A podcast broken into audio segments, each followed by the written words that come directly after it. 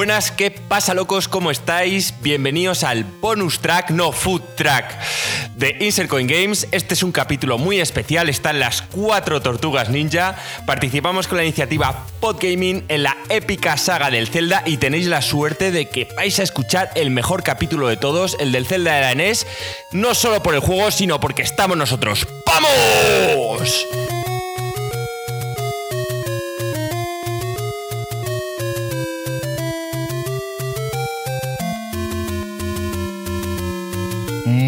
Mucha energía en esa presentación, Joaquín, muy orgulloso. Efectivamente, eh, somos parte de la iniciativa Zelda. La gente dirá, oye, ¿qué coño hace esta gente? Otros vendréis de otro podcast, en este caso seguramente del episodio cero del sector gaming, porque vamos a hacer la historia completa del Zelda, desde el primero hasta el último de manera cronológica. Y como nosotros nos ha tocado el segundo, entre comillas, porque yo no tengo ni puta idea de cuál es el episodio cero, pero hablaremos sobre ello. Eh, esperemos que os guste porque vamos a dar nuestra visión de este juego. Aquí las grandes glorias, los más viejos de, del canal y esperemos que a la gente incluso más joven le den ganas de querer probar este juego, porque este juego tiene muchos años, tío. Digamos que nosotros apenas habíamos nacido. Os saludo, Marco, tío, bienvenido. ¿Qué pasa, chavales? Pues yo hoy voy a aportar más bien poco porque yo no lo jugué. Yo, mi, enamoramiento con la saga Zelda empezó en la Super Nintendo. Así que voy a dejar que, que estos dos chavales, que son Joaquín y Alex, tío, hablen largo y tendido, tío, sobre ello. Porque tú tampoco lo jugaste, ¿no, gringo? ¿O sí? Mm, yo creo que no lo jugué al principio tampoco, pero yo iba a esperar que al menos el CEO de Insert Coin Games, tío, lo hubiese jugado. Esto es una vergüenza. Pero bueno, no pasa nada. Sí, sí, lo he jugado, pero no me, no me enganchó, lo siento. O sea, que voy a dejar. O sea, no me enganchó en la época, quiero decir. Empezamos bien, ¿eh? Aquí eh, se empieza a organizar en la iniciativa. Venga, ¿quiénes van a hablar del Zelda? ¿Quiénes son fans? Tal, aquí los primeros, la primera en la frente. Bueno, no pasa nada. Ah, voy a saludar a alguien que no está en cámara hoy, que es Alex, tío bienvenido, ¿cómo estás? Buenas, buenas, ¿qué tal? Bueno, la verdad que mm, súper ilusionado, tío, de, hablar de, Zelda. Es que a mí me sorprendió mucho cuando nos estábamos repartiendo en eh, los de la iniciativa, en plan, que, quién quería hablar de cada juego. Eh, yo dije en plan de, ah, por supuesto, tenemos que hablar de The Legend of Zelda, o sea, tenemos que hablar del primer Zelda, el más importante, el más revolucionario, el que ha sentado las bases de la franquicia y de posiblemente el futuro de los acción-aventuras y los RPG en consolas forever. O sea, es como posiblemente, sin exagerar, el videojuego de consola más importante de la historia. Y yo pensé que iba a ser un, un slot súper concurrido, tío, pero pero no, parece que somos nosotros los que queremos hablar de, este. La mayoría quieren hablar de, Breath of the Wild y de los otros que yo no te estoy diciendo que este es el mejor Zelda, pero sí estoy 100% convencido de que este es el Zelda más importante. Y estas son las cosas de las que a mí me molen hablar. Yo doy muchas gracias, tío, a, que no nos tocara uno de Nintendo DS, en plan, el, eso de que manejabas con el stylus y el tío iba en tren y tal, menos mal, ¿eh? porque de esos no hemos jugado ninguno, no hubiéramos podido hacerlo. El Spirit Tracks o algunos de estos raros, tío. o los de Game Boy Advance, por ejemplo, el, el Oracles que dicen que son buenos, yo no los he jugado. Bueno, y voy a saludar a Joaquín, que le veo que quiere hablar y se anticipa que le presente, tío. Aquí la estrella de Insert Coin, tío, el que hace esas presentaciones totalmente improvisadas, con ganas de empezar este podcast, Joaquín. Sí, la verdad es que con muchas ganas. Mientras estabais hablando, es que, joder, se me ha ocurrido. Estabais hablando de, los celdas así un poquillo más infames y me ha venido el de Mayoras Max y una imagen de la película de Ice Watch Shot y Link de repente con la máscara en plan, creo que no es aquí donde tenía que ir. Pero eso solo ha estado en mi cabeza, me he partido el culo interiormente y quería, quería dejarlo ahí, comentarlo. Gringo, una pregunta. ¿En la iniciativa esta estaban los Zelda infames de CDI? Sí. Tendríamos que haber cogido eso, tío. No, no. no, porque no ibas a saber qué decir. Solo... no, perdona. Te digo yo que de todos los podcasts que están hablando de todos los juegos, te digo yo que nadie ha jugado ese puto juego con su puta CDI comprada como yo. Fui el único en España que compró la CDI y tengo derecho a poder criticarlo, tío, porque yo lo sufrí. De hecho, os decimos a todos los oyentes en general, es que estos a los oyentes de Insercoin ya hemos hablado de estos juegos, pero que sepáis que de toda la iniciativa sí que hay un podcast que tuvo la CDI, que fue Marco, que se compró esos dos juegos. Bueno, compré uno, compré uno. No soy tan tonto. Soy tonto, pero no tanto. Compré uno de los dos. Ya estás jodiendo la historia, Marco, tío. Siempre hay que mejorarla. Si queréis un bonus track especial, pues quizá nos lo planteamos. Si lo pedís entre todos y es por una buena iniciativa, puede que la hagamos. Pero hoy nos vamos a centrar en el que para mí fue un Zelda que marcó el antes y como bien ha dicho Alex, me parece el más importante sin duda alguna. Ringo, te voy a interrumpir un segundo. Sí. Se me ha ocurrido empezar con cómo llegó a las manos de Joaquín y Alex este juego? O sea, ¿cómo, es su historia? Yo, ahora vamos a eso. Antes de, empezar y entrar de lleno, me gustaría simplemente mencionar quiénes son los que van a estar aquí relacionados y para que sepáis. Podéis habernos escuchado porque sois seguidores del canal de hace tiempo eh, o porque simplemente estáis siguiendo el orden cronológico porque vengáis de sector gaming. Y ya que estoy, voy a aprovechar para mencionar quiénes son los demás que están y quién sería el siguiente, que sería el Zelda 2 de Adventure of Link, que lo va a hacer The Last Player Podcast, que uno de los integrantes estuvo aquí, que fue Mike. Así que seguramente ya le conocéis. Eh, mucha suerte, Mike. Eso es. Entonces, el siguiente va a ser cosa de ellos. Pero dentro de todo el grupo, pues se van a hablar de 18 celdas incluidos los de la CDI, incluidos todos estos que hablamos del Spirit Tracks, el Phantom Hourglass, o sea, aquí hay de todo y están, bueno, 7 bits, punto de partida, arqueología Nintendo, que ese es el que va a hablar de las CDI, si no me equivoco, la regla de 3, GMT, eh, GTM, New Player Podcast Distrito 42, Topal Games, La Taberna del Moguri, Phoenix Games, Un Café con Nintendo, Game Elch, A Link to the Podcast, Topal Games y el Hipercubo. Qué bueno ese nombre, ¿eh? A Link to the Podcast me encanta, las cosas como son. De hecho, cuando se estaba repartiendo, él decía, oye, solo por mi nombre tengo derecho. Sí, tengo derecho. tengo derecho. Espero que eligiera el de Super Nintendo, no lo sé, pero espero que lo, lo eligió, pero no le ha tocado. Anda. pero bueno, oye, a todo esto sí, vamos a entrar de lleno con el, con el Zelda de NES. Yo estaba mencionando que este fue en 1986, pero Joaquín ya mandaba corrigiendo. No, en Europa llegó en el 97, o sea, en el 87, pero en Japón salió en el 84. Entonces, primero, como decía Marco, ¿cómo os hicisteis con una copia de este juego? Alex, si quieres empezar tú, yo lo mío lo tengo en la memoria, vamos, impregnado en fuego. Arranca. Yo, yo estoy intentando hacer memoria para ver cómo conseguí esta copia. Pues yo en la época, ¿vale? Era una persona que a mí conseguir la Nintendo me costó bastante. De hecho, iba a casa de un amigo mío por la época que tenía la Nintendo y de hecho su padre jugaba al Super Mario Bros. Y yo en su día tenía la Spectrum y joder, llegaba a casa, quiero la Nintendo, quiero la Nintendo. Y los padres no entendían, en plan, pero si ya tienes el Spectrum, ¿para qué quieres lo otro? ¿Sabes? Lo de siempre, como cuando sale la Super Nintendo, pero si ya tienes la otra, ¿para qué? Vale. Bueno, pues al final, a base de sacar buenas notas, pedirlo en cumpleaños, en Navidad, tal, me llegó la Nintendo y fue el día más feliz de mi vida. De mi vida de entonces, claro. Y llegó el segundo problema, y eran los juegos. A mí los juegos me llegaban contados. Y la verdad es que este se lo pedí a un tío mío, ¿vale? Por mi comunión. Le dije, este juego, que no lo tenía aún y siempre había querido jugar, y el Cazafantasmas 2. Uno de los dos le pedí. Aquí la historia se podía haber jodido mucho, porque me llega a haber traído solo el Cazafantasmas 2 en vez de este y habría sido jodido. Pero lejos de elegir, yo le puse los dos, fue mi comunión y me trajo los dos juegos. Y oye, dentro de que el Cazafantasmas 2 para ser un juego de Nintendo no estaba mal, ni se puede comparar. El Zelda fue el primer juego que ya te venía en un cartucho dorado. Todos los cartuchos de Nintendo eran grises. Ya se sabía que este juego era especial. Te venía en un cartucho dorado era el primer juego que traía una batería interna para que se pudiese grabar. Y sobre todo, lo que para mí es importante es que hay un juego que todo el mundo habla que es el mejor juego de la NES, que es el Super Mario Bros. 3, pero estamos hablando de un juego que es de final de ciclo de la consola. Este juego no era de final de ciclo y para muchos después del Mario y para muchas otra gente supera al Mario 3, les parece el mejor juego de la Nintendo. O sea, yo creo que está disputado entre esos dos. Mayoritariamente creo que gana el Super Mario 3, pero es un juego de fin de ciclo y este es un juego de inicios de ciclo. Entonces, tiene muchísimo mérito, se mire por donde se mire.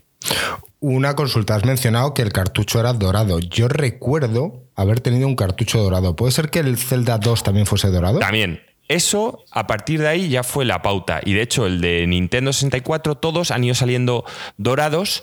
Pero, por ejemplo, el de Nintendo 64, quiero recordar que era más anaranjado. O sea, no era un dorado como este, que de verdad un niño lo ves y parece que te has cogido un, lingote de oro de verdad. Sí, y sí, el, el, Zelda 2 también era dorado el cartucho. Y el de Nintendo 64 también, ¿verdad? El de Nintendo 64 era dorado, pero no, no tan cantoso como este. Pero yo creo que, se, quedó así, que ya todos los celdas sale el cartucho dorado. Yo no lo recuerdo ahora el de Nintendo 64. A lo mejor la etiqueta, pero puede ser. Bueno, total, Alex, ¿has conseguido hacer memoria? Sí, yo realmente no recuerdo. No recuerdo. Yo eh, sé que lo tuve muy poquito después de salir. Creo que Zelda fue el segundo juego de Nintendo eh, para la NES. Fue diseñado por, Miyamoto, al igual que, Mario. De hecho, él, eh, me estuve leyendo algún, tú sabes, alguna de sus memorias y algún, algo que ha publicado y tal, y él dice como que él tenía ideas que, se fueron en plan convirtiendo en ideas de Mario e ideas de Zelda, ¿sabes? Como que empezó a tener como dos conceptos en su cabeza de, muy distinto. Y es que yo creo que es muy importante ponernos en situación de la época, porque em, la mayoría de los juegos que había en consola en ese momento estaban intentando copiar las recreativas porque las recreativas estaban teniendo un éxito brutal. Entonces casi todo lo que tienes es acción frenética en dosis, en dosis eh, cortas. Entonces incluso, incluso Mario, que es algo mucho mejor, digamos, que, el típico juego de recreativas, claramente es un nivel por encima ¿no? de plataforma, Mario claramente es un juego orientado a la acción, es un juego que, que, vamos, que tienes que tener precisión, tienes que tener cierta velocidad y tal. Esto es algo totalmente distinto, totalmente distinto. Y es, es muy fuerte que tomasen ese riesgo. Y de hecho, en sus memorias, él menciona que los playtesters internos y los directivos internos de Nintendo estaban muy nerviosos. O sea, directamente no creían en el proyecto, casi vinieron, eh, por ejemplo, cuando, cuando enseñó uno de los primeros builds de, la historia eh, de, Zelda, dijeron, es que es muy difícil. Eh, dijeron, es que nuestros playtesters se quejan que se pierden, que no saben a dónde ir. Y entonces su respuesta fue hacer el juego todavía más difícil. Dice que ese fue el momento donde decidió que tú empiezas sin espada. Empiezas sin espada y lo primero que tienes que hacer es encontrarla. Y dijo, a mí no me importa que la gente le parezca muy difícil, no me importa que la gente tal, porque yo estoy intentando transmitir una sensación y si todo el mundo tiene que hablar entre ellos para, para, para conseguir sacar lo que este juego te puede dar, para mí me valdrá la pena.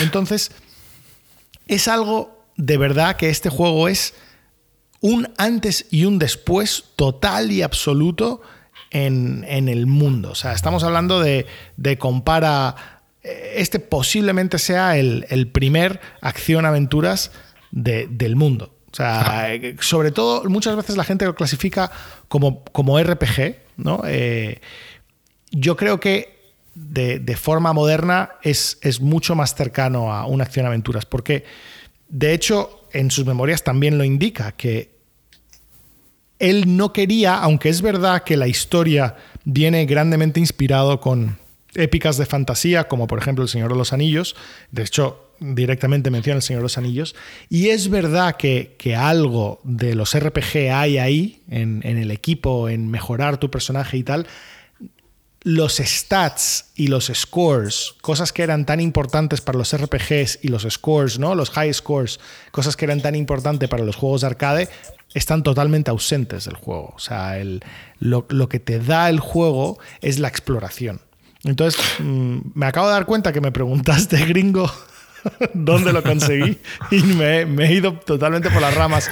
No lo sé, yo sé que me lo regalaron muy, muy, muy pronto después de tener la Nintendo. No habían muchos juegos para Nintendo en aquel momento eh, y me dieron este y el Zelda. Y lo que dice Joaquín es verdad. O sea, nada más darte dices, ¿qué le pasa a este cartucho? ¿Por qué es dorado? O sea, ¿Por qué es dorado brillante y los demás cartuchos son un gris apagado? O sea, es un juego que destaca muchísimo. Y de hecho, el tema de la batería que has mencionado, Joaco, es súper importante porque te da una continuidad para un juego que está pensado. O sea, es que ten en cuenta, en aquel momento todos los juegos estaban pensados para que tú te sentabas, le dabas un intento y conseguías un high score. O sea, o te pasabas el juego o no lo pasabas, pero lo que estabas intentando llegar era un high score.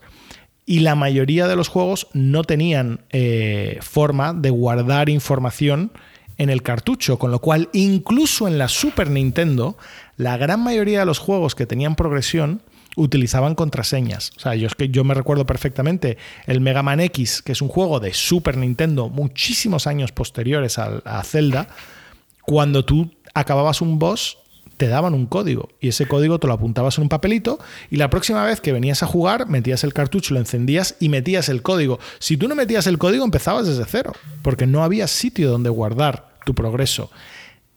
Estamos hablando de nuevo hiperrevolucionario. Este cartucho te vino con una pila dentro para poder guardar tu progreso, para que tú no tuvieses que preocuparte de códigos y porque probablemente hubiese sido demasiado difícil poner códigos, porque dónde estás, o sea, Zelda te guardaba muchísimo de dónde estás, qué tenías, una progresión mucho más importante, mucho más intensa, un vínculo mucho más fuerte entre el jugador y el personaje que controlas, a Link, que de hecho el propio nombre de Link viene de ahí, o sea, viene de, este es el vínculo entre el jugador y el juego, este es el avatar del jugador en el juego. Eh, por eso Link prácticamente no tiene historia, por eso Link no habla, porque Link es un, recipiente, es un receptáculo, es algo vacío donde tú te puedes insertar y empezar a vivir esa aventura.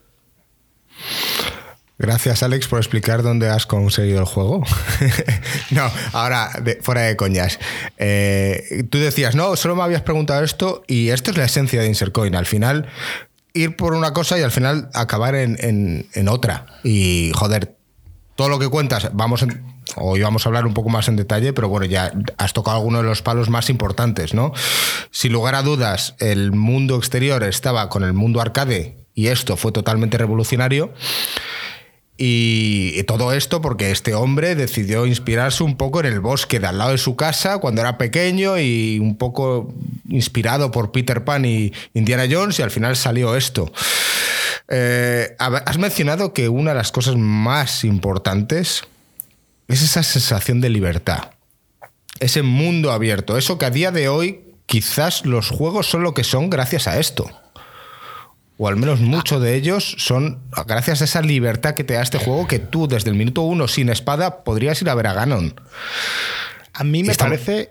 Sí, sí, sí. E-, es, increíble. O sea, que, eso lo valoramos, que hay gente a día de hoy que dice, no, no, sí, el Breath of the Wild puedes ir directamente a matar al boss desde el principio. Aquí también. Es que... Sí, sí, estoy 100% de acuerdo contigo y es tan, tan, tan importante, o sea, tener en cuenta que este juego, además de todo, o sea, además de la batería, el propio cartucho iba ampliado de, espacio. O sea, era un cartucho que tenía físicamente más kilobytes de almacenamiento que otros porque el juego era más grande. El juego ocupaba 112 kilobytes. O sea, es increíble, para los que sabemos algo de informática, lo que ocupa el espacio de un, de un juego, esto es, increíble. O sea, es increíble. Estamos hablando de que eso es una décima parte de un megabyte, ¿vale? O sea, estamos hablando que un solo megabyte tiene 10, veces más de lo que tiene esto. Y megabytes, ¿cuántos juegos, ¿cuántos juegos te ocupan megabytes? La mayoría de los juegos empieza a contar por gigabytes. Un gigabyte son una mil megabytes. Una canción son 3 megas. Claro, una canción son 3 megas. Un juego mínimo son 3.000, 4.000 megas, si no estamos hablando ya de los, de los monstruos de juegos últimamente que tenemos de 200 y 300 gigabytes, o sea, 200 o 300 mil, o sea, 3 millones de veces más. las cifras son absurdas, absurdas, absurdas, absurdas de cómo han conseguido meter tanto tanto juego, tantos territorios, tanto todo que en, en un espacio tan pequeño. Tan poco. Creo que incluso una de las cosas que yo valoraba hace tiempo era lo poco que ocupaba el juego con el Minecraft.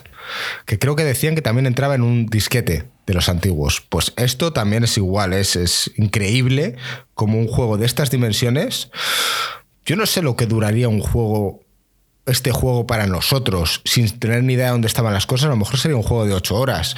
Hay gente que se lo, han, se lo ha acabado. Muchísimo más. Mucho más. Muchísimo más. Sí, sí, no. Quizás un speedrunner te lo hacen nada, como, como todo, ¿no? Los, los speedrunners se hacen eh, el. ¿Cómo se dice? El, el, último Breath of the Wild se lo hacen en treinta y tantos minutos, creo. Bueno, el vídeo que eh, estoy poniendo en el directo, el chico pone que es el total walkthrough y se lo hacen dos horas 17 minutos. Exacto, no o sea sé que. Si no sé si es un speed, o sea, no sé si porque es un sabría dónde está cada cosa, me sí, claro, claro, claro, La realidad es que te pierdes en este juego. O sea, es una gran aventura. O sea, horas y horas y horas y horas y horas. O sea, yo no sé cuántas horas le dediqué y yo la primera vez que lo jugué no me lo pasé. O sea, tan joven, era quizás demasiado joven, tendría que 7, 8 años, quizás 9, no, no recuerdo muy bien, pero por esa edad lo tendría. Y, y era, yo en ese momento no me lo conseguí acabar. Era demasiado difícil, me faltaban eh, dungeons, porque los, eh, las mazmorras eh, muchas estaban ocultas. O sea, y tenías que explorar y encontrarlas y tal. Y habían algunos que no conseguía encontrar. Y no había internet en esa época. Y no conocían más nadie que jugase ese juego. Y bueno, pues estás jodido. No compraba la Nintendo Power, ¿sabes? Que ese era el momento de cómo te tenías que entrar de las cosas. La gracia de este juego realmente era perderte. Efectivamente, a lo largo de todo el juego había ocho mazmorras. Bueno, ahora entraremos un poquito más en la historia, ¿no? Pero eh, básicamente existía el, objetivo principal era conseguir la Trifuerza. Eh, la de poder la tenía Ganon. Eh, de las otras dos las tenía Zelda y una de ellas la rompe en ocho pedazos que se dividen en ocho mazmorras que efectivamente están escondidas a lo largo de un mapa bastante grande entre bosques, cuevas, zona desértica, zona con agua que, daba variedad. O sea, era, era algo totalmente diferente. Y lo divertido de este juego era ponerte a explorar. Nosotros justo antes de empezar a grabar este podcast estábamos hablando, oye, sí, pero ¿os acordáis de las armas? ¿Os acordáis si la estrategia esta de conseguir una mazmorra y conseguir un arma era necesaria para el siguiente? Y lo que he recordado más o menos es que no. O sea, tú al final tenías las armas repartidas por todo el mundo corregirme si me equivoco, y simplemente las mazmorras lo único que tenías al final era el pedazo de la trifuerza. No, pero tenías objetos, gringo, también, que te hacían falta para encontrar otras mazmorras. O sea, sí que el orden no era intrínseco, ¿vale? Pero sí que había cosas que necesitabas para avanzar. Entonces, por ejemplo, la flauta. Había una mazmorra que no podías llegar a ella si no tenías la flauta que lo consigues en, otra mazmurra. Estaba en un lago que tenías que tocar la flauta y el lago se secaba. O sea, me refiero que sí que había ciertas cosas que tenías que respetar, un poco como los, como los Metroidvania. O sea, tú tienes un mapa abierto, ¿vale? Pero que no puedes llegar a todos, todos lados. Hay ciertas zonas con las que necesitas un objeto. Por ejemplo, había otras mazmorras que podían estar escondidas en un arbusto y necesitabas la vela para quemarlo. Ya, vale, sí, obviamente. No podías ser, para ser el completionist que querías, o sea, necesitabas de todo. Sí, o sea, para llevar a Ganon sí que al final tenías que haberte pasado las mazmorras porque necesitabas un objeto especial además, que era la flecha. Primero, llegar con los, con los ocho pedazos de la trifuerza y las flechas de plata. Sí, necesitabas las flechas de plata para matarle. Si no, no le podías matar. Bueno, eh, quizás la gente más nueva que no haya jugado este juego y le apetezca eh, bueno, ahora nosotros lo estamos retransmitiendo en Twitch. Seguramente cuando escuchéis este podcast, este vídeo ya no estará. Así que echarle un ojo a YouTube a ver si encontráis algún gameplay y podéis ver un poco de, qué estamos hablando. Estamos hablando de un juego pues eh, vista desde arriba y digamos que puede ser un plano dividido en cuadrantes en el que te puedes mover arriba, abajo, izquierda y derecha. Pero es que, o sea, ya no solo la exploración es para mí lo que más innovó este juego, que es algo brutal, el hecho de que te soltaran, además el juego venía con un mapa, el mapa había parte que podías ver y parte que estaba oculto, las instrucciones, era la época en donde las instrucciones eran así un poquito más, más importantes, ahora ya pues ni Dios tiene instrucciones, pero sobre todo también es otras mecánicas, el hecho de las rupias, de comprar de estar ahorrando para comprar cosas. Yo recuerdo en este juego que... El inventario también, podríamos decir que fue casi el primero. El, bueno, pero el, inventario no lo tienes que gestionar. Sí que es cierto que tú tienes un inventario donde eliges el equipo, pero no de gestión. O sea, no tienes problemas de espacio y demás. Pero de comprar sí y de farmear entre comillas también. Este fue de los primeros juegos que tenías que farmear. Porque hay momentos que para encontrarte, eh, por ejemplo, es muy típico en los Metroidvanias los tiers, tanto de armas como de armaduras. Pues este juego implementó los tiers. Seguramente no fue el primero, pero implementó el tema de los tiers. Había una espada con la que empiezas, que es la espada de madera, luego estaba una espada de mejora de acero y luego la espada mágica.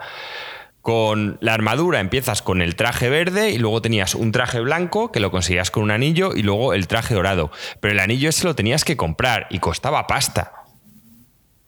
Entonces, esa dinámica que en, su momento, bueno, pues nadie la vio como, como, farmeo, hay un escudo especial que también tienes que comprar. O sea, gringo, había varias cosas que tenías que comprar. Entonces, bueno, que sí, eh, que te obligaba, en parte, no, tampoco era farmear, farmear, porque mientras tú avanzabas en la historia, eh, ibas consiguiendo este tipo de dinero, pero yo sí que me acuerdo a veces yendo de un lado para otro, matando enemigos, porque quería específicamente rupias.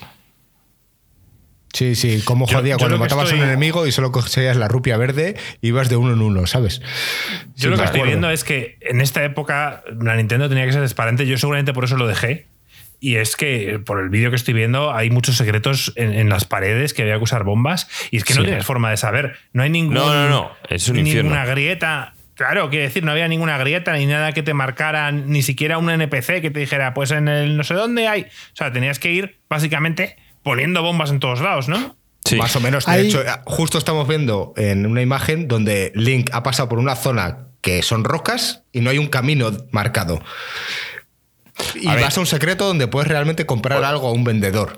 De, de, eso, Marcos, sobre todo abusan en el primero, en la primera vez que lo juegas, porque es que otra cosa que tiene innovador este juego es que era rejugable. Tú cuando te lo terminabas, luego tenía una versión difícil del juego. Y la versión difícil, de verdad que es una puta locura. O sea, yo en la versión difícil sí que he ido marco píxel por píxel poniendo bombas. Lo que sí que es cierto es que la bomba, si la sabes poner bien, abarcabas dos huecos. Pero aún así es una machada. Lo de las putas bombas es una machada. Y había un. En la segundo gameplay, que es el que yo jugué mucho más tarde, había una mazmorra que estaba en un sitio donde había un río, entonces tenías que coger la escalera, cruzas el río y poner una bomba ahí. Que de primeras eso no se le ocurre a nadie, porque es una mecánica que no habían utilizado en todo el primer run del juego, jamás utilizan esa mecánica. O sea, siempre que pones una bomba es en una pared con la que puedes acceder sin ayuda de ningún objeto. Pues en el puto segundo playthrough meten esa mecánica totalmente nueva que es poner una bomba. ¿Veis? Ahora, por ejemplo, se está viendo ahí un riachuelo, lo habéis visto, que era como de un espacio solo. Entonces tenías que coger con la escalera, avanzar un cuadrado y poner la puta bomba. O sea, una locura. Y yo entiendo. Digamos.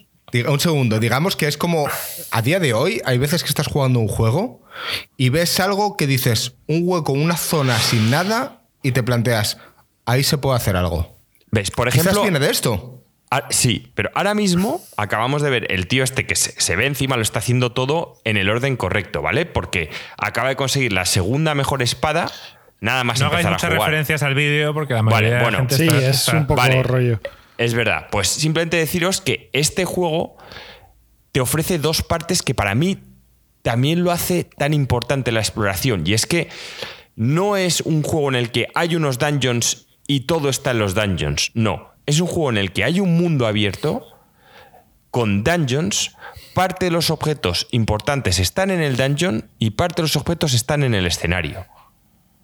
Entonces, la exploración del escenario es tan importante como la exploración de los dungeons. Y de hecho, explorando el escenario, muchas veces puedes conseguir mejorar tu arma y llegar, oye, pues a un dungeon haciendo mucho más daño. Y este tema de los tiers, que en el caso de este Zelda hizo tres tiers, como ya expliqué antes, pues es algo que también si jugáis ahora al, al Hollow Knight, pues lo tienes. Tú empiezas con tu alfiler, que juraría, Marco, que podías mejorar dos veces el alfiler del Hollow Knight, ¿no? Sí, O sí, Alex, lo puedo yo no sé si os acordáis. veces. Dos veces, Sí, o sí. sea, que esto de tres tiers en juegos así de acción, aventura y tal, es algo que, bueno, que está a tres es un buen número, como que divides el juego en tres espacios. Ahí está, pues eh, quizá el primero en hacerlo fue este Zelda, con sus ver, tres yo- tiers, tanto que- de arma como de... Este, este Zelda fue el primero en hacer muchísimas cosas. Y, y, a ver, el, el concepto del juego es, como, como mencionó antes eh, Gringo, el, el tema de su- la infancia de Miyamoto explorando el bosque y las cuevas que había cerca de, de su casa en Kioto. Entonces, él tiene como todo este recuerdo de, de- de lo que es nuevo, de, de explorar, de encontrar cosas, de descubrir, y quiere transmitirte una experiencia de esa forma. Estamos hablando de un juego, o sea, es que piensa que hasta ahora es arcade, ¿vale? O sea, como mucho un beat 'em up eh, de, machacar puñetazo y darle a la gente. Eh, lo normal es eh, estilo Arkanoid, ¿no? Estás navegando una navecita disparando a, a rocas y en cinco minutos se te va a acabar y has ganado el X score y tal. Y estamos hablando de repente de este es un juego donde puedes ir en un barco. Eh, pu- puedes quemar arbustos, puedes disparar flechas, eh, puedes usar tu escudo, eh, puedes usar un escudo mágico que te defiende contra magia y fuego, que el escudo normal no. Eh, un- puedes usar un boomerang. Para, para no solo atacar a los enemigos, sino también hasta coger objetos que están lejos. Puedes usar Claro, puedes usar bombas para dañar los enemigos, pero también puedes descubrir que también te abren paredes ocultas y tal, no sé qué. La primera vez, además, todo te lo van como soltando. O sea, sí, es un juego difícil y es muy difícil capturarlo todo y entender todo lo que te está dando y descubrir todo lo que tienes que descubrir, pero no te lo hacen imposible. Sí te van ayudando. Por ejemplo, al principio, pues nada más conseguir las bombas, te enseñan una grieta en la pared que te hace pensar, oye, aquí habrá algo, ¿sabes? Y cuando pones la bomba y la rompes, sientes una sensación brutal. Nada más empezar, no tienes espada, no tienes nada, puedes irte a explorar el mundo, pero hay una cueva.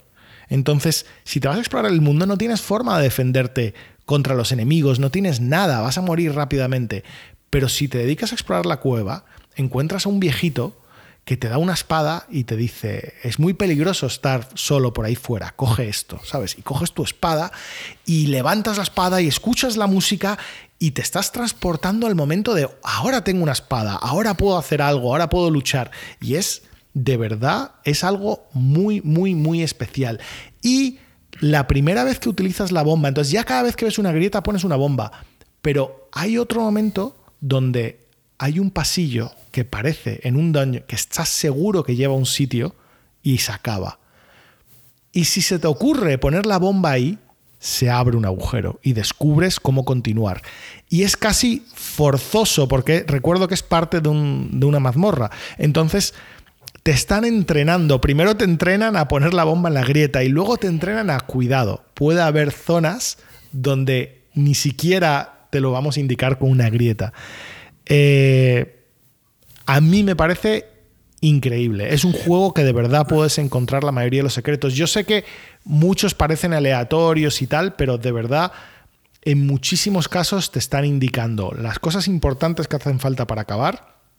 Te están ayudando, no tanto como los juegos modernos, es verdad. Yo hoy en día, si alguien quiere probar este juego, cosa que recomiendo encarecidamente, o sea, yo de verdad creo que si te consideras un, gamer, si te consideras alguien que le importan los juegos y tal, esta es una pieza de historia. Yo no te estoy diciendo que vaya a ser el, el juego más divertido del mundo ahora mismo. hay juegos ahora más divertidos, hay mejores juegos, más completos, más divertidos, quizás dentro de la propia franquicia de Zelda. O sea, hoy en día, pues un Breath of the Wild, pues no, no, hay, que, no hay que discutirlo. Y un Link to the Past, que es el de Super Nintendo, tiene la particularidad que los gráficos te enamoran, incluso hoy en día. Eso los puedes ver y te enamoran. Y Zelda no. O sea, Zelda tiene unos gráficos realmente crudos de la época 8 bits, del principio de la época 8 bits, y, y son gráficos muy básicos.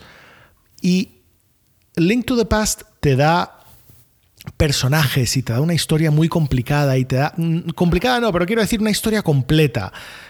Eh, y Zelda está muy, muy, muy enfocado a descubrir. Entonces, mientras que Link to the Past todavía tiene descubrimiento, Zelda es mucho más puro. Es una experiencia mucho, mucho, mucho más pura. De hecho, yo estoy convencido que para mí el heredero del Zelda original es Breath of the Wild porque casi todos los celdas intermedios cambiaron bastante la fórmula hacia parecerse más al Link to the Past, a parecerse más a una historia completa, mientras que la historia en el Zelda para nada es lo importante. Lo importante es esa, esa sensación de descubrir, esa sensación de explorar, todas las cosas que puedes hacer eh, es, increíble. O sea, usar, eh, ¿cómo se dice? Escaleras para cruzar un, río, eh, cruzar en un, lago con, un pequeño barco. O sea, es que son de verdad, o sea, te, consigue transportar ese mundo de una manera súper interesante. Súper, súper, súper. Alex. A ver, es que son cosas que Alex ha explicado muy bien y que ahora damos por sentado. O sea, usar bombas, usar un escudo, pero en esa época no lo había, claro. Entonces esto, esto fue un boom y yo entiendo que, os cautivara de esa forma. Realmente lo entiendo. Estamos hablando de que impacta más ahora de cuando miras hacia atrás. No en aquel momento ya impactó, pero es que ahora dices, hostia. Es una locura la influencia que ha sido este juego. O sea, es, una absoluta locura lo influyente que ha sido. O sea, yo te digo ahora que el género más grande de, juegos de consola se deben, en plan, básicamente 100% a este Zelda. O sea, es que todo el género de acción-aventuras es, es, fundamental. Eh, las mecánicas que hay aquí, todo el género de mundo abierto. O sea, este es un precursor 100% del mundo abierto. 100%. Tenía, dentro de las limitaciones de lo que tenía, estamos hablando de que el mapa del Zelda, lo, curioso del Zelda, ¿no? Es que tú te podías mover eh, el mapa se, organiza en, cuadrados, ¿no? En, pantallas. Entonces tú puedes moverte por toda la pantalla, pero no scrollea. Cuando sales de la pantalla, se conecta con otra pantalla que hay al lado. Pues el mapa tenía 16 pantallas de largo por 8 pantallas de alto, que hoy en día parece nada. Pero esos son 128 pantallas distintas. Eh, digamos, la Tierra. Luego el, los, dungeons iban aparte. Exacto, las mazmorras iban aparte. Había nueve mazmorras, que luego quiero hablar de las mazmorras, pero estoy hablando ahora mismo del mundo exterior. El mundo exterior aparte tenía infinidad de cuevas y tal, aparte de las mazmorras, que también son espacios adicionales. Pero cuando tú juegas ese juego, no sabes cuántas hay y de verdad que casi que parece infinito, o sea, no infinito, pero, pero muy grande, o sea, memorizarte el mapa, que al final es lo que acabas haciendo, y, ir siguiendo de pantalla en pantalla, o sea, tan acostumbrado a juegos donde una pantalla no tiene nada que ver con la otra. Cuando tú ves un río en una pantalla que va de norte a sur y tú sigues hacia el norte y ves que el río continúa y, y se va para el este y luego te mueves hacia el este y ves que el río continúa por ahí y llega a un lago, dices, esto es una locura. Esto es una locura. y además que éramos, Alex, muy pequeños, tío, y en esa época eh, las cosas las ves todo mucho más grande. Sí. Porque es como cuando eres pequeño y ves el jardín de tu casa o el patio del colegio y te parece un mundo. Por eso, la suerte que tuvimos nosotros de jugarlo tan jóvenes es que esto que ahora a lo mejor dices, joder, pues en espacio no es tanto, a nosotros se nos hacía un mundo y los gráficos, todo lo carentes que pueden parecer ahora, que en la época ya eran la leche, encima estos gráficos en la época, con la mente de un niño, le ponías todo, o sea, todo. Yo, yo además, ni siquiera estoy 100% de acuerdo contigo en eso porque yo he jugado este juego varias veces ya de mayor y tal. Creo que la última vez que lo jugué fue hace 5 o 6 años. Eh, y me sigue pareciendo un juego grande. incluso ahora que más o menos me acuerdo de las cosas que tengo que hacer y de todo lo demás, me sigue pareciendo un juego que, que es muy grande. Es un mundo grande con mucho que explorar, con mucho que hacer. Me lo habré acabado o sea, me lo habré acabado por primera vez con, yo qué sé, no sé, joven, pero luego me lo habré acabado dos veces más ya de mayor, ¿no? Uno con veintitantos y, otro con treinta y tantos, que te da el venazo y lo vuelves a jugar. Y, tío, te digo que es que es un mundo grande. Sigues mirando y aquí que hay, y aquí que habrá, y lleno de secretos y lleno de cosas. Eh, yo creo que. Me hace gracia, Alex. Alex, no tengo tiempo para jugar a The Witcher vuelve a jugar al Zelda de Nintendo. es verdad, es, verdad, pero bueno. Es así, todos tenemos esos juegos en los que volvemos de vez en cuando. Sí, sí. E, este. Salvo Joaquín. Yo te digo, este juego ni siquiera es. O sea, yo quizás mi, juego totem es el, el, Link to the Past de, de Zelda, digamos no porque crea que sea mejor juego, es mejor juego en algunas cosas, pero es peor en otras. O sea, y es peor específicamente en lo que estamos hablando, haciendo hincapié hoy, que es esa exploración, esa sensación de mundo. O sea, el mundo de, de Link to the Past es como más conocible, ¿no? Es más. Al final parece más limitado. Eh, y el Zelda de verdad que te da una experiencia de, mundo, de mundo muy abierto. Hoy en día eh, es muy fácil jugar este juego. Si tienes una Switch y estás pagando la suscripción de Nintendo, ahí mismo lo tienes. Y, si no lo tienes, pues oye, hay 20.000 emuladores y cosas que puedes usar para jugarlo. Yo, yo es un antes juego de... sí. Termina, Alex, termina. No, iba a decir simplemente que, que me parece un juego tan crucial para la historia de los videojuegos, me parece un juego tan importante que si es algo que te interesa, creo que vale la pena intentar jugarlo. Eh, no, no es difícil, no es un juego difícil, o sea, quiero decir, sí es un juego difícil, pero lo puedes hacer con guía. O sea, yo hoy en día no, no lo jugaría a lo loco, al menos que seas un poco más soca o de verdad estés disfrutando la experiencia, pero un poquito de guía en plan tal y tener una idea, aunque no te lo acabes, de, de qué va el tema, eh, es, yo creo que es muy interesante. Bien, Marco.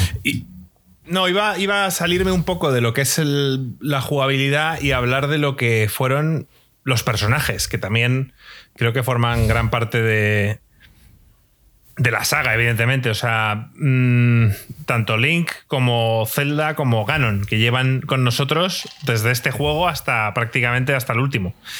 Y, decir que, que, tenías, si veis el monigote en pantalla, pues se veía bastante cutre, creo que hasta en la época, pero esas míticas instrucciones, tío, donde veías pues las ilustraciones y veías todo ahí, es donde veías al Link mm, que conocemos y que a mí no sé por qué me llamaba mucho la atención. O sea, el, caperuzón eso de verde eh, y demás. Decir que a vosotros también os cautivaron los personajes, estabais como yo todo el día viendo las instrucciones, en plan viendo las ilustraciones y demás. Llamaba la atención. Una de las cosas que incluso estoy convencido que a día de hoy hay gente que sigue teniendo sus dudas de por qué se llama Zelda un juego en el que no aparece Zelda salvo en la parte final o incluso muchos de ellos. Mucha gente piensa que, Zelda es, es, el personaje. Sí, sí, por eso digo que, es curioso. Sí, obviamente todos estos personajes los conocemos desde hace mucho tiempo. No hemos mencionado de qué va esta historia. Porque esta historia en, principio va porque tú eres Link, ese personaje que, como dice Alex, es esa conexión entre tú y el videojuego. Y está la princesa Zelda, que está secuestrada por Ganon porque intenta obtener la trifuerza. Entonces, eh, no sé, vamos a dejar a Joaquín, que le veo muy callado, que nos explique un poco el tema de la trifuerza y que, es un poco todo esto y que nos hable un poco sobre Ganon. ¿Qué opinaba sobre Ganon? Bueno, a ver, es que en parte por el, por el de Super Nintendo, que dio más tema la historia, porque al principio había una serie de, no sé si os acordáis, cuando encendías el juego, aquí, bueno, te hablaban un poco, pero en el Super Nintendo además veías dibujos y tal, pero este que fue la historia original, sí que era una historia sencilla, en, en el mundo lo crearon tres diosas, ¿vale? Y al final se valieron del poder, de la sabiduría y de la valentía y dejaron su esencia la Trifuerza, ¿vale? Que siempre ha estado representada la del poder por Ganon, la de la sabiduría por Zelda y la del coraje o la valentía por Link. Y en todos los juegos eso se ha repetido. Hay tres personajes que son míticos, ¿vale? Que son Link, Ganon y Zelda. Realmente en el primero, en este, no ves a Ganon y a Zelda hasta, hasta el final. Es más en, el, en la segunda parte o en otros celdas que ya hacen un poquito más de hincapié en la historia. Pero sí, sí que es cierto que sentaron las bases y fue una historia que se convirtió en leyenda y que básicamente se repite en todos los celdas. Aquí es una historia que viene a ser cíclica, en la que los eventos, ya sean de una manera o de otra, se repiten y siempre está este Link que tiene que rescatar a la princesa y salvar el mundo de Hyrule. Algo que suerte Nintendo, tal y como están los tiempos, tendrá que cambiar y tendrá que ser Zelda la que rescate a Link alguna vez, o si no, se van a meter en problemas. Yo, Alex, también decir que, eso de explorar y de dejar un poco a tu imaginación todo, entiendo que eran por limitaciones de, la consola en sí, que no poder incluir tanto lo que es historia y demás, pero, pero incita lo mismo que la jugabilidad, que es a, que tu imaginación vuele un poco más allá. ¿Quién es este personaje? Tal cual. Luego ya en las siguientes entregas es cuando te lo ponen un poco más claro. Pero vamos, que todo es lo que dices tú, es que vuele un poco la imaginación. Era un poco además, pero curiosamente era un poco por diseño. O sea, yo, estuve, leí un, artículo donde Miyamoto hablaba sobre la creación de Zelda, eh, sobre este juego, sobre la leyenda de Zelda, y, es verdad que, que, él habló que la historia la querían sintetizar al mínimo para que sea algo muy icónico. O sea, se inspiraron en El Señor de los Anillos, pero no querían la complejidad, querían una forma de que tú te puedas colocar en este personaje, que tú te puedas colocar en este juego, que tú sientas que eres tú el que lo estás haciendo. Entonces, cogieron las cosas más icónicas. O sea, de hecho, en el libreto que venía con el, con el, con el juego, te viene explicado. Eh, te viene explicado la historia. También sale un poquitico de historia eh, cuando arrancas el cartucho. Pero básicamente lo que te explican es muy sencillo. El, pequeño reino de Hyrule está cubierto por caos cuando Ganon, el malo, el príncipe de la oscuridad, el, de Mordor en este caso, eh, invade y roba la Trifuerza de Poder, que es una parte del artefacto mágico que da mucha fuerza. Y para, para intentar eh, que no complete la Trifuerza entera, eh, la princesa Zelda, que es la que tiene la Trifuerza de, de de sabiduría. lo rompe en ocho, en ocho piezas y las esconde en eh, guaridas bajo tierra para que Ganon no lo pueda encontrar. Entonces al final Ganon se hace con Zelda y ella le dice a su asistenta Impa que encuentre a alguien que pueda salvar al reino. Y Impa encuentra a Link eh, y Link pues se decide ayudar a Zelda. Esa es toda la historia. Eso es todo lo que te cuentan. Es una historia súper resumida, súper icónica, que no se extiende más básicamente a lo largo del juego. O sea, eso es, pero como ya lo ves, te están hablando de... Eh, que él quería que la historia fuese, como, como se dice en inglés, ¿no? un coming of age, el, desarrollo, la, eh, digamos, si, si, estamos hablando de, no sé si, si conocéis eh, el, héroe...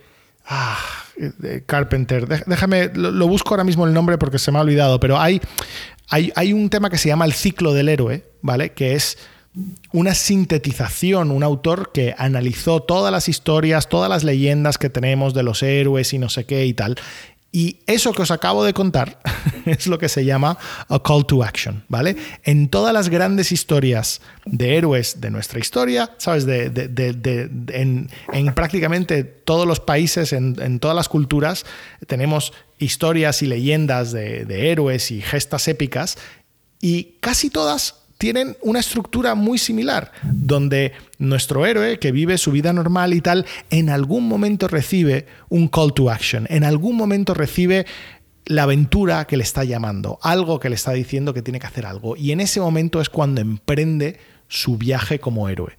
Y en ese momento entras tú, y en ese momento eres tú Link, y te conectas, y estás tú perfectamente colocado para con muy poquita información, con muy poquito de nada, empezar a descubrir y empezar a vivir esta aventura.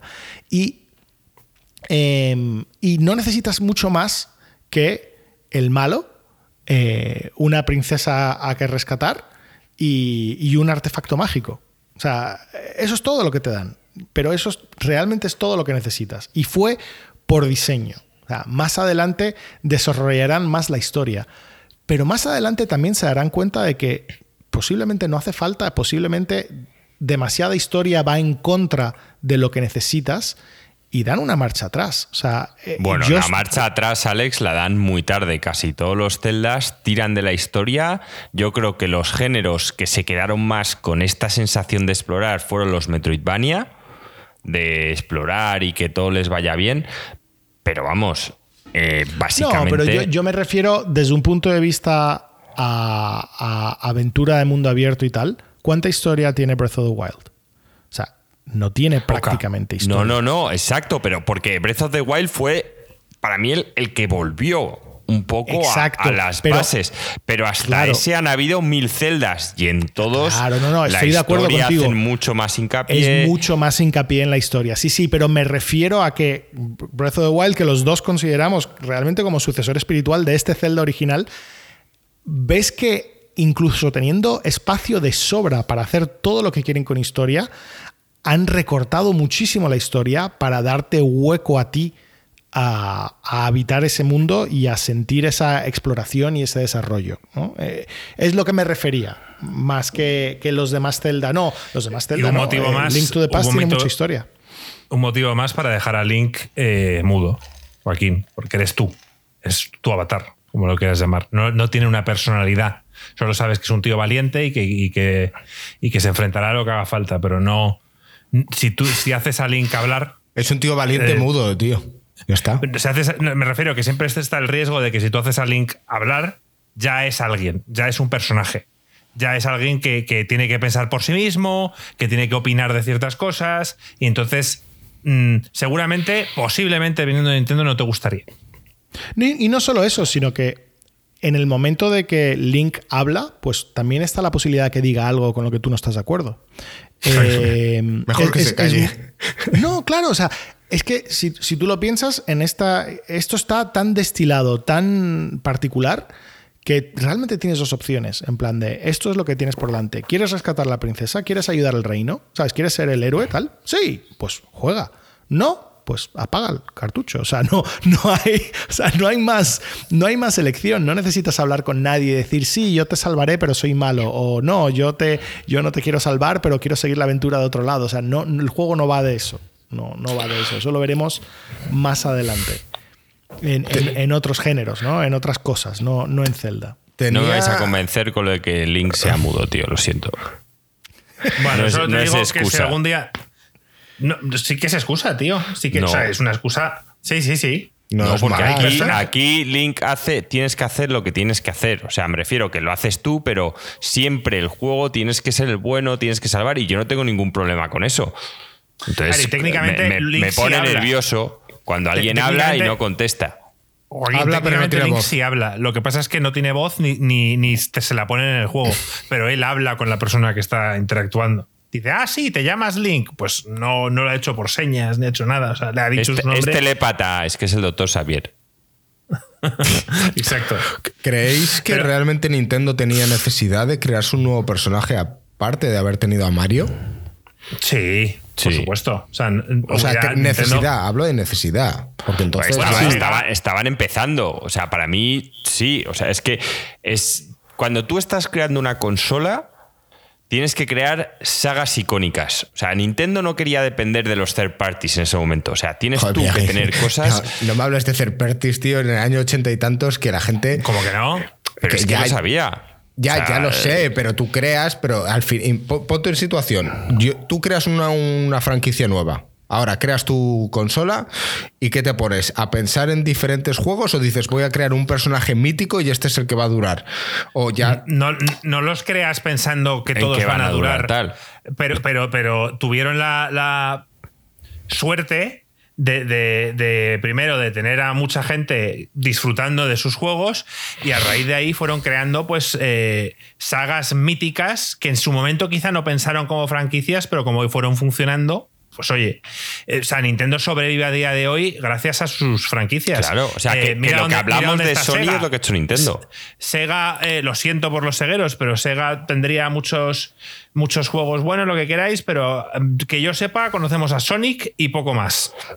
Eh, se centraron en Sonic y bueno, pues ya veis que los juegos de Sonic han ido de mal en peor y demás. Pero bueno, eso es para otro podcast. Estamos hablando de Zelda, de Legend of Zelda. Sí. Yo, yo quería mencionar un par de cosas en plan de, de datos para, para tener. O sea, Zelda fue. eh, estamos sentando la base, ¿no? No hemos hablado de los resultados, pero, pero Zelda fue el juego más vendido de, mm, de lanzamiento de, de, de- la consola. O sea, fue una barbaridad, fue un éxito apabullante el, el- el juego. Y, y muchos reviews de la época dijeron en plan de es este juego vende consolas. Dijeron la gente que tenía PCs, que en aquella época los PC gamers no son como ahora, o sea, eran un nicho muy pequeño, o sea, eran como porque los PCs eran extremadamente caros, eh, que en aquel momento podían jugar a RPGs muy complejos. Eh, había RPGs muy complejos Formato- en Formato texto, en- tal, sí. Sí, eh, y hasta algunos en plan distintos, pero digamos que normalmente eran de, de explorar mazmorras y se veían, eh, se veían como en, en- en- en 2D y tal. Pero esto hacía que, aunque no era tan complejo quizás como el RPG de que estaban jugando, quisiesen jugar a este, que es que se comprasen la consola solo para jugar a esto porque era otra experiencia totalmente distinta.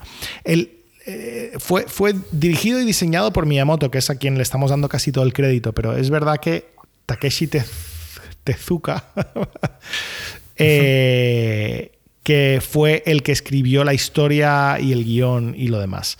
Eh, y, también hubo otra, otra persona que es eh, Keiji Terui, que fue el guionista que trabajó en muchos, eh, en muchos temas de anime, como el Doctor Slump y Dragon Ball, que también escribió la parte del manual y, y, digamos, el- la, la historia, la historia por detrás. O sea que hubo varias personas y tal, pero realmente era Miyamoto el que estaba un poco en cargo, a cargo de todo. Pero desde el principio, o sea, se diseñó Zelda y Mario Bros. juntos, ¿vale? O sea, eh, dijeron, necesitamos dos juegos de lanzamiento en nuestra consola, aunque en un momento pensaron que se iba a lanzar para el Famicom Disk System, que fue anterior a, la NES, ¿no? Fue, fue la consola anterior, pero que solo estuvo en Japón. Y, parte de la razón de que cada cosa sea como es es porque querían separar los juegos, no querían lanzar dos Marios. O sea, tenían. la idea siempre fue que Mario Bros. fuese lineal y entonces estaban intentando separar a Zelda de Mario, hacer algo totalmente no lineal. Eh, así que nada, eh, solamente quería po- poner esos, esos par de detalles que quizás deberíamos haber puesto al principio para, para entender lo que estábamos. Otra cosa también que me pareció muy interesante es que Zelda fue la inspiración 100%, el concepto también de otro gran éxito de Nintendo como el Animal Crossing. Porque básicamente el Animal Crossing nació como Zelda sin espadas, donde, donde, todo lo vas a, donde todo lo vas a solucionar en vez de con espadas, con diálogo. Sí, además visualmente es muy parecido. O sea, es la misma esencia, ¿no? Sí, sí, sin duda, sin duda es la misma esencia. Otros chascarrillos así graciosos, ¿no? Es que el nombre de Zelda viene porque es, es la mujer de, del. el- es el nombre de la mujer del novelista eh, F. Scott Fitzgerald, que es el, el- el escritor del Gran Gatsby. Entonces era una persona extremadamente famosa, extremadamente bella y tal, como muy glamurosa. Y, y bueno, pues desde Japón dijeron, pues qué buen nombre, me mola el nombre, qué buen nombre para, para la princesa Y qué que buen queremos nombre. salvar. Y Tenían razón. De hecho, creo que eh, a día de hoy hay muchas mujeres llamadas Zelda después del boom que tuvo este juego. Que si alguien me corregirá, si no, juraría que la hija de Robin Williams se llamaba Zelda, o se llama Zelda, eh, por el juego. Ahí tienes un ejemplo, claro. Yo quería preguntar un poco, porque Marco no ha jugado, pero está viendo ciertas imágenes. Un poco de la dificultad del manejo, lo que es la jugabilidad, esa espada que en el fondo es cercana, tenías una manera de, no sé en qué punto es, cuando creo que es cuando tienes la espada superior, que, lanzas la espada si tenías el tope de vida. Es cuando tienes toda la vida. cuando tienes toda la vida, lanzas. Eh, un poco todas estas mecánicas, estas armas, hay objetos que yo, por ejemplo, no recordaba que estuviesen en los juegos posteriores, como hablamos de unas velas. Hay unas velas que son azules y otras que son rojas, ¿puede ser?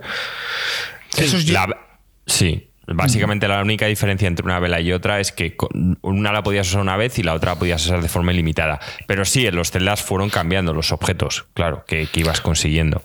Y, quería hablar un poco sobre eso. O sea, Alex ha, mencionado sí que tenías un escudo que te protegía de manera física, otro mágico, luego tenías el cetro que también hacías ataques mágicos y tal y cual. Eh, ¿Qué, opináis sobre los, la variedad de enemigos? O sea, hay, había murciélagos, había mierdas que saltaban de agua como si fuese un bicho de agua de manera diagonal. Eh, había otros. Cerdos. Sí, había otros personajes incluso que, que, de repente lateralmente se movían mucho más rápido que horizontalmente. Eh, pues se mueven de forma errática, ¿eh? O sea, es, yo lo veo bastante complicado. A ver, es que, y todo con una espadita muy, muy corta. claro, es que el juego no era fácil. O sea, aquí estáis viendo un tío porque, bueno, te está yendo sobre la marcha y lo está haciendo todo fácil. El juego no era fácil. Y luego yo lo que le quería preguntar a Alex es si él, porque yo es lo que hice yo cuando volví a jugar este juego, yo en su época me compré el juego, me lo terminé, el chascarrillo también mientras lo estabas empezando a jugar de no, si llamas Zelda a tu personaje empiezas en un modo más difícil, se decía aquí en España, tal, en no sé qué, que todo el mundo lo ponía, jugaba una hora y lo dejaba. ¿Vale? Entonces yo ya con el tiempo, un día en, creo, creo que fue en Alicante o algo así, cuando iba a San Juan, o no recuerdo si fue aquí en Madrid, pero sí que me acordé de este modo difícil y dije, coño, yo no me lo acabé en el modo difícil. Y es cuando Quiero recordar que era la época de la PlayStation 3 o por ahí. Cogí, me bajé el juego y me lo terminé en el modo difícil. Empecé poniendo Zelda para no hacer el primer run y el modo difícil es una locura. el modo difícil, os prometo que en la época sin internet, vamos, de niño, me, parece inviable. O sea, ya, ya de teenager o con. No, ya sea con veintitantos años, me pareció complicado. Vamos, yo Alex, ¿tú te acabaste el modo difícil de este juego? No, yo, yo no me lo acabé, pero eh, quería hablar del modo difícil, porque hemos hecho alusión a él, pero quizás no lo hemos explicado. O sea, estamos hablando de un juego enorme que te pierdes, que difícil, difícil, largo, eh, explora, totalmente explorativo, innovador en tantas cosas. Y cuando te acababas el juego, no solo es que entraba en 128 kilobytes, sino que cuando te acababas el juego, entrabas en un New Game Plus, ¿vale? Donde en vez de ser todo exactamente igual como son los New Game Plus de hoy en día y un poco más difícil, el mundo cambiaba totalmente. Era un mapa totalmente distinto. Las mazmorras cambiaban totalmente. Eran mazmorras totalmente distintas. Alex, las mecánicas cambiaban. O sea, es que estamos hablando de que era otro juego más. O sea, era una locura lo bien hecho que estaba, lo pulido que estaba este juego. O sea, era una absoluta locura. Podrían haber dejado solamente con el primero y ya hubiese sido igual que hasta ahora, la obra de arte y todo. O sea, casi nadie ha jugado a este segundo nivel. Y efectivamente, como dice Juaco, el truco para llegar a la segunda aventura, sin tener que acabarte el juego primero, es simplemente llamar a tu personaje Zelda. Pero es que a mí es algo que me explota el cerebro. Como Yo creo que no solamente lo nota, tío. Claro, es que no solamente has hecho un, juego legendario, sino has dicho, bueno, pues, pues ya que estamos, hacemos dos. hoy en día eso sería no un DLC, sería directamente la segunda parte que te la vuelven a vender eh, dentro de tres años de desarrollo y tal. O sea, es, una, es una absoluta locura. Una absoluta y solo, solo lo tiene este Zelda que lo sepáis, vamos, yo al menos hasta la fecha no recuerdo de todos los que he jugado y de los que no he jugado, no he oído hablar. El, Breath of the Wild tiene un modo experto, pero lo añadieron un poquito más tarde. Yo. Vale, pero esto vino de salida. Claro, yo te digo de salida, ahora ya sé que hay DLCs, Marco y tal, pero que de salida en el mismo juego te incluyan dos. Porque es lo que dice Alex. O sea, es que no estamos hablando de que es lo mismo con los enemigos con más vida. No, no. Es un juego donde cambian. O sea, las mazmorras ya no están donde estaban, el laberinto de la mazmorra cambian, y a mí lo que me parece increíble es sobre todo lo de las mecánicas. Que te Este- enfrentas a mecánicas que nunca antes te habías enfrentado. Estaba en intentando recordar. ronda. No sé si era eh, en esto, lo estoy mezclando. Había uno, tío, en el que llegabas. que a lo mejor era el Zelda 2. Que cambiabas y era el mundo mucho más oscuro. E- Ese Ese, era es el no, ese es el de Nintendo. Pero era el mismo, o sea, era el mismo trail, el de Super Nintendo, perdón. Era, Era el mismo un mapa. espejo, sí. Sí, es y- verdad. Y, te cambiaba algo del mapa, pero que no podías cruzar por donde antes sí podías, algo así, ¿no? Sí. Ju- Jugaba con eso. Vale, vale. Era como lo de Stranger Things, es exactamente Sí. como lo de Stranger Things, lo del otro lado es ese concepto. Bueno, pues realmente lo, lo de, lo de Stranger Things es lo de Zelda. Claro, sí, sí, Eso es. Claro, estamos hablando. Hay un Sí, comentario porque- en el chat que tiene mucha gracia de Guy Bruce que dice: Estoy viendo que tiene más variedad de enemigos que el Breath of the Wild. Sí, ser. una variedad de enemigos enorme. Y, y otra cosa súper interesante también, estamos hablando de que, compáralo con los juegos de la época, incluso es que es un... El Zelda, este juego es, es- es glorioso incluso comparado con juegos más modernos. Pero vamos a compararlo con juegos de la época, cuando, por ejemplo, jugando un beat'em up, que yo sé que tenemos muchos fans del beat'em up en nuestro canal, hola, Jam, pero, pero eh, compáralo con beat'em ups, que básicamente todos los enemigos se acercan a ti y te dan puñetazos, ¿no? O se acercan y te dan con una cadena, o se acercan y te dan una patada, pero al final todos los enemigos hacen lo mismo, se acercan y te dan. Eh, incluso hoy en día, muchísimos juegos, la inteligencia artificial de los enemigos es bastante rudimentaria. Los juegos donde distintos enemigos actúan de forma distinta es algo, pues yo, creo loable, ¿no? Cuando sucede lo mencionamos, como por ejemplo en el Human Evolution, no, el... Juaco, el juego que nos encanta, Cyberpunk. Eh, El Deus Ex. Deus Ex, efectivamente. Deus Ex que lanzó con una inteligencia artificial muy buena de los enemigos es algo que siempre como que te resalta. Aquí estamos hablando de que cada enemigo tenía su propia inteligencia artificial, tenía su propia forma de atacarte, su propia forma de moverse, su propia forma de tal, y son patrones que puedes aprender y de hecho aprendes para saber cuál es la mejor forma de atacar a cada uno de los enemigos que te vas encontrando es de nuevo algo que es una locura y hay una variedad de enemigos enorme, enorme, enorme, enorme, enorme de enemigos y los enemigos ya, ya para para más, ¿sabes? Porque esto ya lo que os he contado no es suficiente. No es suficiente una gran variedad de enemigos. No es suficiente que cada enemigo tenga su propia inteligencia artificial, su propia forma de moverse y de atacarse, sus propias fortalezas y debilidades. Nah, eso no es suficiente. Además de todo, los enemigos que te encuentras en las mazmorras son totalmente distintos a los enemigos de los que te encuentras en el mundo. Para simplemente, pues eso, tener una sensación de que de verdad estás explorando algo distinto y peligroso. Eh, Es una locura. O sea, no te encuentras, o sea, los esqueletos te los encuentras solo en las En mazmorras. mazmorras, sí, es O cierto. sea, ese tipo de cosas eh, es así, funcionan de esa forma. Luego, una cosa eh, a mí también que me, me pareció muy curiosa. Esto es algo que yo nunca me di cuenta de joven y es más, ni siquiera me di cuenta de mayor. Me di cuenta la última vez que jugué el juego.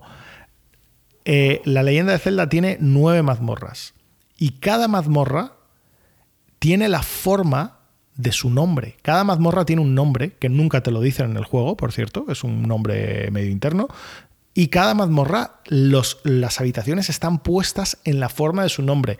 Os voy a decir, eh, son Águila, eh, Luna, Manji, que es como, como una espástica pero al revés, que, es un símbolo que se conoce como el símbolo de la suerte, eh, Serpiente, eh, eh, Lagartija, Dragón, Demonio y León. Y luego la Montaña de la Muerte, que es la novena, o sea, hay ocho, y luego Montaña de la Muerte, que es donde luchas contra Ganon. Eh, y la Montaña de la Muerte tiene forma de calavera.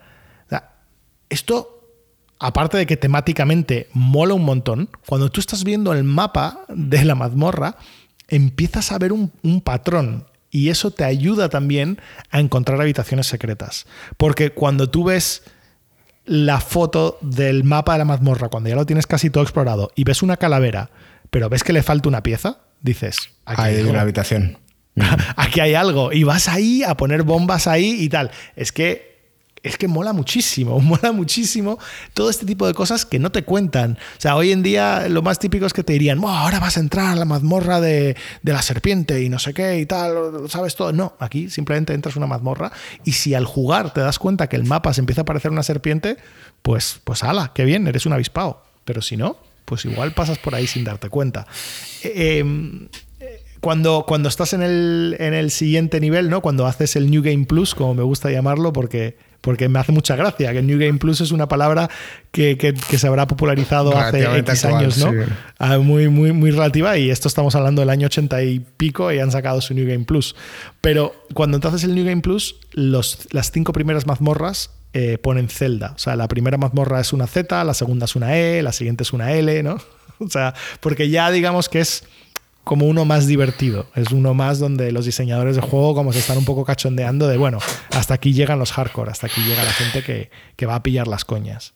Y easter eggs de los buenos, tío. Habría que ver. Ya hemos mencionado un poco los, los tipos de enemigos. La dificultad era un juego difícil. Eh, yo estoy viendo partes en las que eh, hay veces que el escenario está lleno de bolas de fuego, tío, y enemigos por todos lados. O sea que, que fácil no es. Yo no sé el tiempo que habrá tardado el equipo de desarrollo en hacer esto, pero eh, son juegos de los de antes. Estos juegos no tienen bugs, tío. Estos juegos son largos, los puzzles son complejos. Esto tiene mucho mérito. Y, quizás a día de hoy, gente que, solo juega al Fornite o solo juega al FIFA, es incapaz de valorar que en el mismo mundo, tío, que es el mundo del FIFA y tal y cual, existen este tipo de juegos y gente que amamos este tipo de juegos. Y esto hay que valorarlo, tío. Y esto debería estar en un puto museo. Hombre, es que ya para empezar. De hecho, lo está. Este juego, yo os digo que acabárselo un niño en normal y en difícil, para empezar que en difícil no se la acaba, pero que la aventura te lleva 80 horas. O sea, estamos hablando que este para mí sería el primer juego de la época que de verdad le eché 40 horas. Tranquilamente. Y no se me ocurren muchos, muchos más, porque es cierto que el Metroid era complicado y que tal cual, pero de llegar a los 40 horas en la época de la Nintendo, no sé, no sé, Marco Gringo o Alex, si os viene alguno a la cabeza. Pero es que ni siquiera en la época de la Super Nintendo. No, o sea, quiero decir, le, puedes echar 40 horas al Mario si eres muy malo y siempre estás muriendo y tal, pero, pero no es natural. ¿Sabes? o sea, no es repitiendo. Sí. Exacto, te estás repitiendo siempre lo mismo. No es algo como esto que estás echando 40 horas de verdad intensamente pensando en el juego, explorando en el juego, yéndote a dormir diciendo, ¿dónde estará esa mazmorra? ¿Qué es y lo muriendo, que y muriendo, Alex, que muchas veces estás luchando contra enemigos, contra bosses finales que cuestan. Es que eso también. Hay, una, hay una parte, hay una mazmorra que me costó la vida y cuando la conseguí me sentía, me sentía me sentí como la persona más inteligente del mundo, que es, que es increíble, ¿no? Estas sensaciones que de verdad quieres que los juegos te transmitan. Y es curioso porque de todo el mapa, el mapa siempre se, funciona de la forma que te esperas, ¿no? Que sales del mapa por la ¿sabes? Normalmente en una de las cuatro direcciones cardinales, ¿no? Norte, sur, este, oeste. Hay algunas donde no puedes ir al este o no puedes ir al norte, tal, pero de repente te llegas a esta zona que no funciona como las demás. Que, que andas y vuelves a la misma zona. Al menos que salgas por la, por la izquierda, al menos que salgas por el oeste, cuando tú entras en esa zona, da igual que vayas hacia el norte o al sur o al este, vuelves al mismo sitio y vuelves al mismo sitio. Eso es lo del bosque. Es, como, es como, sí, es como, es como un bucle temporal, es como algo que dices, ¿esto qué es? ¿Esto qué es? Y ya te está diciendo, o sea, puede ser muy difícil encontrarlo, pero, pero ya te está diciendo que aquí pasa algo raro, ¿verdad? O sea, ya, ya llegas ahí y sabes que hay algo.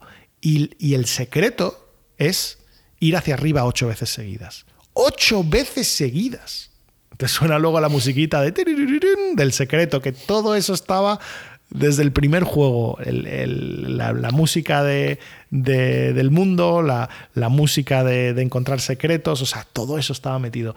Y, joder, es que se te ocurre probar eso y es, una locura, pero, pero no es tan loco probarlo porque, porque sabes que ahí hay algo, ¿sabes? Ya es algo que no se comporta como el resto del mundo, es algo mágico, es algo raro.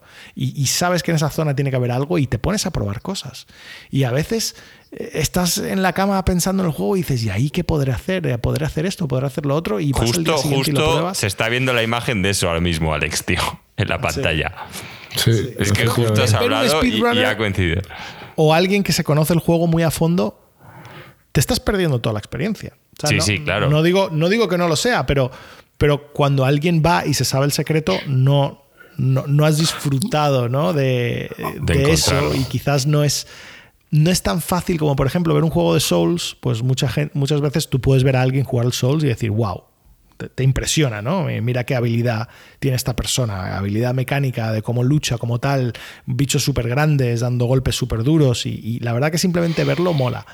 El Zelda, este Zelda es distinto. O sea, igual ni te enteras que ahí había un secreto. De repente ves que viene el tío, se pone a caminar y ¡pum! se abre el. Se abre una mazmorra. Em, e, es una experiencia curiosa, yo creo. ¿no? Es una experiencia bastante curiosa lo que te consigue crear el Zelda. Bueno, en general yo creo que hemos dado una visión bastante global del juego. Eh, ¿Qué le diríais a aquel gamer como nosotros que ya tiene canas, digamos, y buenas entradas, que no ha probado este juego, ¿qué le diríais para que lo pruebe a día de hoy? ¿Y qué le diríais a alguien joven que ni se le pasaría por la cabeza probar un juego de los años 80? Hombre, yo iría en un orden. No le empezaría diciendo que jugara este juego. Yo le diría, juega al Breath of the Wild, disfrútalo. Si te gusta, juega al de Super Nintendo a Link into the Past. Si también encuentras gratificante esa experiencia, juega este. Y sobre todo, a mí me apasiona la versión difícil, porque de verdad es un reto para la mente. Ahora ya no, porque te puedes meter en internet. En su día yo me lo tuve que acabar. Vamos, o sea, dejándome todas las putas neuronas. Pero ese es el orden. Esos son los tres celdas y ese es el orden que yo doy para una persona que nunca se ha iniciado en el mundo de Hyrule para que entre. Y yo creo que para jugar a este juego y entender todo lo que ha hecho, tienes que empezar con por otros hará un poco mejor. Puede ser un poco hardcore empezar por este, pero si disfrutas de Breath of the Wild, si disfrutas del de Link to the Past, luego ya te vienes a este, empiezas a ver todo y vas viendo cómo este sentó las bases de lo que han sido, bueno, para mí yo creo que son los tres mejores juegos de, de Zelda. Y a ti, Marco, te hemos medio convencido, ya que este juego no lo jugaste en la época. ¿Crees que en algún momento de sequía dirías, oye, voy a dar una oportunidad? ¿O crees que los gráficos eh, te harían una mala pasada? No, yo, yo este juego lo respeto y, y sé que todo lo que tenemos a día de hoy en parte es gracias a él, pero, pero ya está, hasta ahí. Pero tu tiempo no, no lo vas a emplear en ello. O sea, no sé, podemos poner cualquier ejemplo, tío. Eh, la ponte a montar en un coche, ponte a montar en un coche de, 1900 no sé cuánto y aprécialo, sí, pero condúcelo todos los días. Que condúcelo durante un mes. Que yo estoy de acuerdo con Marco y, por eso os he dicho eso. Si es que, Marco, el problema es que has jugado al Breath of the Wild, que es el alma de este estoy juego. contigo en a ver, tú eres muy tajante con tus comentarios de son los tres mejores celdas. Bueno, sí, esa es tu opinión, para mí no. Pero hay otros tantos buenos, ¿eh? También. Exacto, exacto. Eh, el Ocarina este of Time. el primero es el que pega siempre más fuerte, tío, y, y estos son los comienzos, hay que respetarlo tal y por lo que es, que son muchas cosas. Pero yo a día de hoy no tendría ningún motivo para jugarlo más allá de, ya ser un poco historiador, de decir, tío, pues voy a jugarlo por el simple hecho de, saber de dónde venimos, pero es que ya lo sé, yo ya lo he jugado. Otra cosa es que no me haya querido terminarlo, ni que me haya enganchado, pero, pero jugarlo lo he jugado. Y, y entendí eh, el concepto de exploración y demás, solo que no era para mí. Pues- yo estoy en total desacuerdo con vosotros dos. O sea, yo creo que este juego no te hace falta jugar ni a Breath of the Wild, ni te hace falta jugar a Link to the Past, no te hace falta jugar a nada. Es más, yo lo jugaría antes que, los otros Coño, dos. jugadlo ahora mismo, que no tienes nada que hacer. Sí, sí, o, o, jugarlo, jugarlo ahora. O sea, dejar de escuchar este podcast, cuélgalo tal, ábrete el- tu portátil, que puede ser la mayor castaña del mundo, porque es que esto corre en cualquier cosa y, y te bajas un emulador y, y le enchufas el Zelda y lo, y lo, juegas. O sea, lo- haz lo que hagas, prueba lo que pruebas, pero si eres un apasionado de los videojuegos, tienes que jugar a este juego. Yo creo que lo tienes que jugar. Yo creo que es algo que, que no te digo que te lo acabes, no te digo que tal, pero dale un, dale un intento. Mira a ver Dale si te engancha. Mira a ver si te puedes enamorar de esto, porque, porque es que vas a ver tantas cosas, tantas influencias que, que es como ser un apasionado del cine y, y no haber visto algunas de las pelis importantes, ¿sabes? No haber visto El Padrino, no haber visto tal. Pues oye, este es El Padrino, este lo deberías intentar ver. Fíjate, jamás hubiese pensado, digo, creo que estamos todos bastante alineados con toda la saga Zelda, pero aquí está un poco englobado lo- la esencia de lo que somos, ¿no? Digamos que tenemos opiniones para todos los gustos. Tenemos a Alex, que ha contado todo esto con tanta pasión, que es que dices, ¡Buah! a tomar por culo, voy a, es el siguiente juego voy a jugar y me voy a tirar las 80 horas, lo que haga falta. Luego tienes a Joaquín, la parte un poco más crítica, y luego tienes a Marco que dice, bueno, esto es antiguo y no lo jugaría. A- al fin y al cabo es un poco la esencia de nosotros, que al final cada uno opina de una manera diferente, de- con su criterio, y a partir de ahí el que nos esté escuchando dice, coño, pues estoy más a favor de esto, estoy más a favor de esto otro, y, y adelante con ello. Yo, gringo, conociéndote, Yo estoy ya lo he jugado, una- ¿eh? Estoy yo estoy casi convencido, estoy viendo gameplay. Yo este juego lo he jugado cuando era pequeño. Pero no Sí, me acuerdo de yo, nada. Te, yo te conozco y tienes muchos juegos pendientes, muchas obras de arte las que jugar y vas a perder tu tiempo en dedicarle y jugar a este juego. Es que, los, es que lo sé. Bueno, siento, Alex, ofenderte, no es perder el tiempo. Simplemente quiero decir que, que Gringo tiene tantas cosas a las que jugar y él se va a dedicar a eso. Estás- es, que, estás viendo mi cara y efectivamente, o sea, yo lo jugué cuando era cuando era pequeño porque estoy recordando, creo que el- no, a lo mejor me estoy mezclando entre uno y, y el, y el segundo, ¿no? La parte también de que lanzamos la espada con los corazones enteros también estaba en el segundo juego. Sí. Bueno, no sé. No, el, Hay- el- el segundo juego era, era visión Scroller. lateral, era plataformas. Sí. ¿sabes? Era como que veías un Zelda grande, ibas andando tal. El segundo juego casi que yo ni lo colocaría dentro de, de la misma franquicia. O sea, obviamente Joaquín, está dentro de la misma has- franquicia, pero el- es tan diferente, es algo totalmente distinto. ¿no? Yo, yo, sin lugar a dudas, Marco me conoce muy bien. Yo hace no mucho, fíjate, tengo un montón de juegos, aún estoy con el Final 7 Remake y, y entre medias jugué al Metal y, y entre medias también he ido jugando al, al, Secret of- al primer Monkey Island, que, anda que no tiene años. Yo soy mucho de esta mierda, de tirar para atrás a juegos antiguos, tío, tirando de nostalgia y yo no descarto que lo vuelva a jugar. Dice un comentario el Forever. Hoy por hoy lo más parecido que juego es Tunic. Y me hace gracia porque Joaquín es un juego que le ha gustado, pero que critica porque no está claro dónde tienes que ir. Pero en es cambio que en esta época, para, mí, Joaquín, para mí arruina la exploración. Porque Claro, en el Zelda este, que, que- que es imposible saber a dónde tienes que ir. Quiere decir que, que tu yo niño tenía mucha más paciencia que, es, que es- tu es- yo. es diferente, pero yo en este Zelda tú eres Link y ves dónde quieres ir. A mí lo que me jode del Tunic es que es una vista isométrica desde arriba y donde juegan mucho con las perspectivas, que tu personaje no tendría ningún problema porque no está viendo el mundo desde arriba como lo ves tú para ocultarte caminos. Entonces, a mí usar la geometría para ocultar caminos me da por el culo en un mapa en el que tengo que volver luego varias veces. Incluso Por cierto, ¿qué hace, qué hace el reloj? Para los pa- enemigos. para los enemigos. Es el Ah, primer vale, tiempo bala del, de los mundos de los videojuegos, Marco. Ah, vale, vale, vale. Pues yo no sé, gringo, si quiere, si queremos hacer una conclusión, si Alex quiere hacer una reflexión final o Joaquín, no sé. Lo que os apetezca, chavales. Bueno, yo así reflexión final. Un, un segundo, Tam. un segundo. Tengo que responder a Miguel. Miguel, conclusión. Zelda está sobrevalorado. Miguel, todo lo que juegas a día de hoy, todo lo que juegas a día de hoy es gracias a este juego que estás viendo en pantalla. Sigue, Joaquín. Hombre, es que decir que esto está sobrevalorado. Ya este está. es- No, no podía es faltar que un podcast de Insert Coin, tío, con algo de vinagre. ¿sabes? Algo de caña a la gente que nos sigue. ¡Hala! ¡Zasca! Es, es un No, pero, juegazo. oye, que a mí, me, O sea, a mí me vamos. encanta que Miguel, a mí me encanta que Miguel sea crítico y nos deje comentarios y opine. A mí me encanta, ¿eh? Decir que soy fan. Y yo, y por supuesto que podemos contestar y nadie aquí se ofende, ¿eh?